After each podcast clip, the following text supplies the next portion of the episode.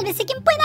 Llega hoy viernes 24 de febrero del año 1424 gracias a nuestro Team Salvados, la comunidad premium de Sálvese quien pueda. Únete tú también desde 5 son, no seas amarrete y sobre todo apoyen Chorris, sigan yapeando y plineando, es lo único que nos mantiene con vida. Apoyen miserables. Ya lanza pelado, que por fin es viernes y hemos vuelto a sobrevivir aunque sin video, miserable, te desprecio. ¿Recuerdas que en nuestro programa de ayer te contamos que el bisabuelo de Popeye y en sus ratos libres congresista de la República, Jorge Montoya, se puso en plan dictador sin gobierno y presentó un proyecto para intervenir al Ministerio Público y empezar con la destitución de los fiscales supremos? Bueno, pues ayer el fiscal de la Nación, Juan Carlos Villena Campana, le respondió al almirante Ayacusi y en pocas palabras le dijo golpista y apañador de corruptos. Esto fue lo que le respondió el fiscal de la Nación. El día de ayer se ha hecho público uno más de los proyectos de ley que claramente pretende quebrantar el orden constitucional y democrático, con el propósito de volver a los inicios de los años 90, cuando se destituyó a muchos fiscales titulares del Ministerio Público, con las consecuencias que todos conocemos. Este proyecto de ley abiertamente inconstitucional y arbitrario, evidentemente vulneraría el Estado constitucional de derecho, la autonomía e independencia del Ministerio Público y el equilibrio de poderes esencial en una verdadera democracia se pretendería declarar en emergencia y reorganización al Ministerio Público y destituir sistemáticamente a los fiscales de todas las instancias. Y no solamente a los fiscales, sino también al personal administrativo. Pues se plantea que luego de destituir a los fiscales supremos titulares, en 180 días se les debe someter a una evaluación por la Junta de Fiscales Supremos reconformada y separarlos por considerarlos no idóneos. Con una medida de esta naturaleza, lo que en verdad se busca es evitar y frustrar las investigaciones de los altos funcionarios que vienen llevándose a cabo. Y con ello, también de las investigaciones que se vienen desarrollando por parte de los equipos especiales de fiscales, lavallato, cuellos blancos, casos con víctimas durante las protestas y corrupción en el poder. Y además de las investigaciones que se tramitan en los sistemas especializados de fiscales de corrupción de funcionarios, crimen organizado y otras. ¿Acaso ya se tienen listos los nombres de las personas que nos reemplazarían de inmediato como en los años 90? Finalmente, invoco a la ciudadanía a mantenerse alerta ante esta situación y reiterar que quien habla no tiene compromiso con nadie, no tengo reuniones ocultas con ningún alto funcionario. Tampoco he sido ni estoy siendo coaccionado por persona ni periodista alguno. Eh, bueno, amiguitos, es innegable la diferencia del manejo del lenguaje respecto a su antecesora, Doña Nelly. Bueno, parece que Montoya extraña los 90, cuando participaba en las reuniones que convocaba Vladimiro Montesinos, sobre todo cuando sus oficiales firmaban actas de sujeción. Renovación Medieval, al igual que otros grupos de la DBA, se llenan la boca con frases como comunismo nunca más, pero buscan que se tomen medidas propias de cualquier vulgar dictadura como Venezuela o Nicaragua. Quien también habló, pero hace dos días, cuando no nosotros llegando tarde, pelado, fue la fiscal Marita Barreto, coordinadora del equipo especial de fiscales contra la corrupción del poder, EFICO, quien dijo que no todo lo que viene diciendo Jaime Villanueva puede ser cierto. Para que una colaboración tenga validez, la información tiene que ser corroborada, dijo Barreto. Pero no fue lo único que mencionó, demostrando una paciencia comparada solo con la de mi tía Rosita cuando le tiene que responder a los troles, la fiscal Barreto tuvo que responder a los periodistas de Willax y PBO que insistieron en que el periodista Gustavo Gorriti debe ser ahorcado públicamente en la Plaza de Armas. ¿Por qué delitos? Bueno, no importa, para eso siempre están estos mercachifles, para inventarse alguno. ¿Y qué opinión tiene? La sospecha de que el periodista Gorriti controla todo, el señor Villena como de la Nación está prácticamente secuestrado. ¿Usted cree que el señor Villena esté fuerte, esté autónomo? Eh, he hablado con el señor fiscal de la Nación, yo no conozco al señor Gorriti y el señor fiscal de la Nación tampoco. ¿Pero por qué no incluyen en la investigación a Gorriti y tampoco a Domingo Pérez? ¿Por qué? Cuéntenos. Porque para incluir a una persona tiene que haber hechos de contenido penal. Pero todos lo apuntan a él, todos lo señalan. Incluso... ¿Cuál delito? que aparentemente estarían eh, ocultando información importantísima. de funciones, tráfico de influencia. Doctora Barreto, ¿cuál es su impresión sobre las declaraciones de Jaime Villanueva ante la Fiscalía de la Nación? El señor Gorriti ha cometido delitos o hay indicios de que ha cometido delitos. Hay que investigarlo, por supuesto. A eso vamos. Claro que sí. ¿Pero le corresponde a FICOP esa investigación? Eh, si es un no aforado, claro que sí. Bueno, a ese sujeto le dieron un micrófono y una credencial para asegurar que Gorriti quien no es funcionario público, cometió el delito de usurpación de funciones. Eh, la calle está dura, muchachos, pero un poquito de lectura no mata. En serio, no hace daño, no les va a salir un tumor en el ojo si toman un libro o por lo menos googlean antes de hablar esas cosas. En fin, hablando de Gustavo Corritía, ayer el conductor de Willas, Humberto Ortiz, dijo que el fiscal Alcides Chinchay había abierto investigación por corrupción contra el director de IDL Reporteros y contra los fiscales Vela y Barba. No costaba nada leer. Otra vez, leer parece una tortura china para esta gente. Bastaba con leer la resolución para saber que el fiscal Chinchay menciona la posibilidad de realizar diligencias mínimas previas destinadas a la calificación de una denuncia. Y en el siguiente párrafo dice claramente que la indagación previa que se requiere no constituye un acto de investigación.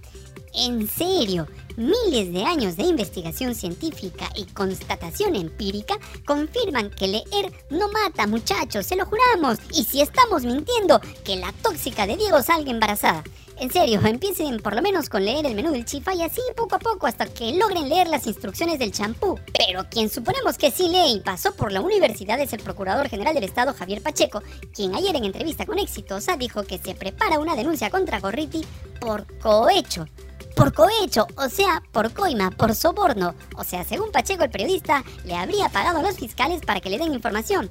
Y lo peor de todo es que Pacheco tiene rabo de paja porque él mismo ha sido investigado por IDL Reporteros cuando fue procurador anticorrupción. Y volviendo al tema de Jaime Villanueva, ayer se dieron a conocer nuevas declaraciones en las que el soplete cuenta que se reunió con el cabecilla de Perú Libre Vladimir Cerrón en su oficina del partido y que este le pidió conversar con la entonces fiscal de la Nación Patricia Benavides. Villanueva, que se alucina genio, le cumplió el deseo y cuenta que llamó a la Popis por Signal, que es igual que WhatsApp, pero que aparentemente es más segura. Recordemos que según Villanueva, en Signal, Benavides usaba el apodo de Lavane.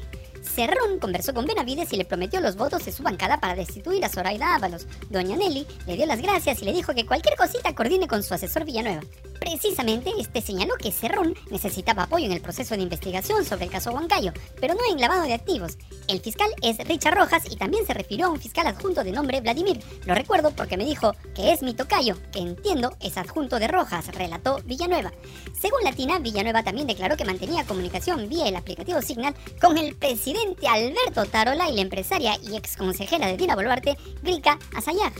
Patricia Benavides nos dijo que por seguridad era mejor tener Signal. También me comunicaba con Signal con Alberto Tarola y Grika Asayaj, relató Villanueva. El presidente Carededo aplicó la táctica de Diego y lo negó todo hasta el final, incluyendo por supuesto el floro conmovedor. En un comunicado dijo, condeno las prácticas siniestras de este personaje que entre otras acciones filtraba ilegalmente información de las investigaciones que tenía el Ministerio Público con el único afán de perjudicarme y afectar la gobernabilidad del país. ¡Ah, su! Se cae la democracia aunque esta democracia ya no es democracia, reptilio. Y hablando del presidente Otarola, este también negó lo que todo el mundo sabe, que existe un acuerdo, un pacto entre su gobierno y Fuerza Popular, la organización criminal, perdón, la organización política que le dio su bendición a Dina para que se quede hasta el 2026.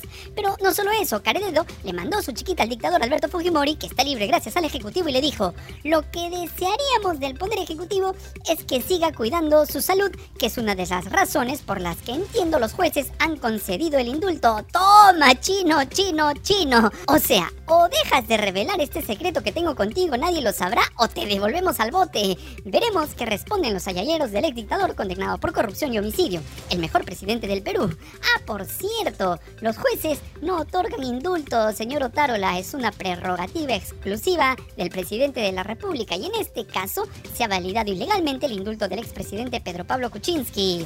Vayan a engañar a su abuela.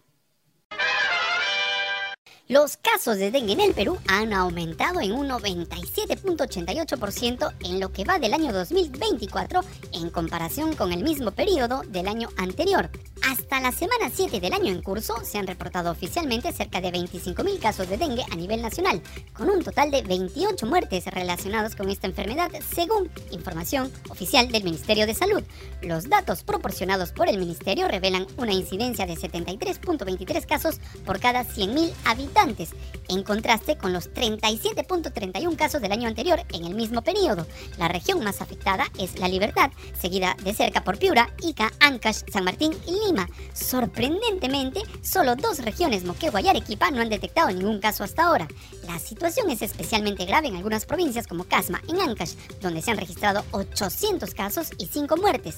Ante esta situación, el ministro de Salud, César Vázquez, quien tiene una reacción proporcional a la talla de sus pantalones, ha anunciado planes para declarar la zona en emergencia, solicitando la colaboración de la población para permitir la entrada de brigadas sanitarias para la fumigación de los domicilios. Claro, resulta que el dengue llegó por sorpresa y ahora el gobierno busca enfrentar un problema que estaba más cantado que el himno de Dina asesina en Juliaca. Ojo, en Piura y Tumbes las calles se vieron inundadas por las lluvias en los últimos días. El gobierno prometió que este año íbamos a estar mejor preparados, algo que no ha ocurrido por supuesto, y solo queda esperar los resultados de una respuesta reactiva y no producto de una evaluación previa que permitan tomar medidas a tiempo. Y antes de irnos, queremos mostrarte este cuadro de Sid Gallup, una consultora internacional que revela que el Perú y el Ecuador encabezan el ranking de países de América Latina con más personas que han sido víctimas de robo o asalto.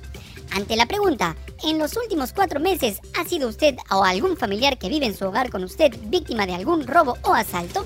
El 47% de los encuestados peruanos respondió que sí. Debajo del Perú y Ecuador están Nicaragua, Colombia y Bolivia, mientras que El Salvador está en el último puesto con solo 7%. La encuesta fue realizada en enero de este año y el Plan Boluarte, el cambio comandante general de la policía y los estados de emergencia y el ministro del Interior más inútil que cenicero en moto Felizmente para la presidenta Caregebe vivimos en paz y tranquilidad.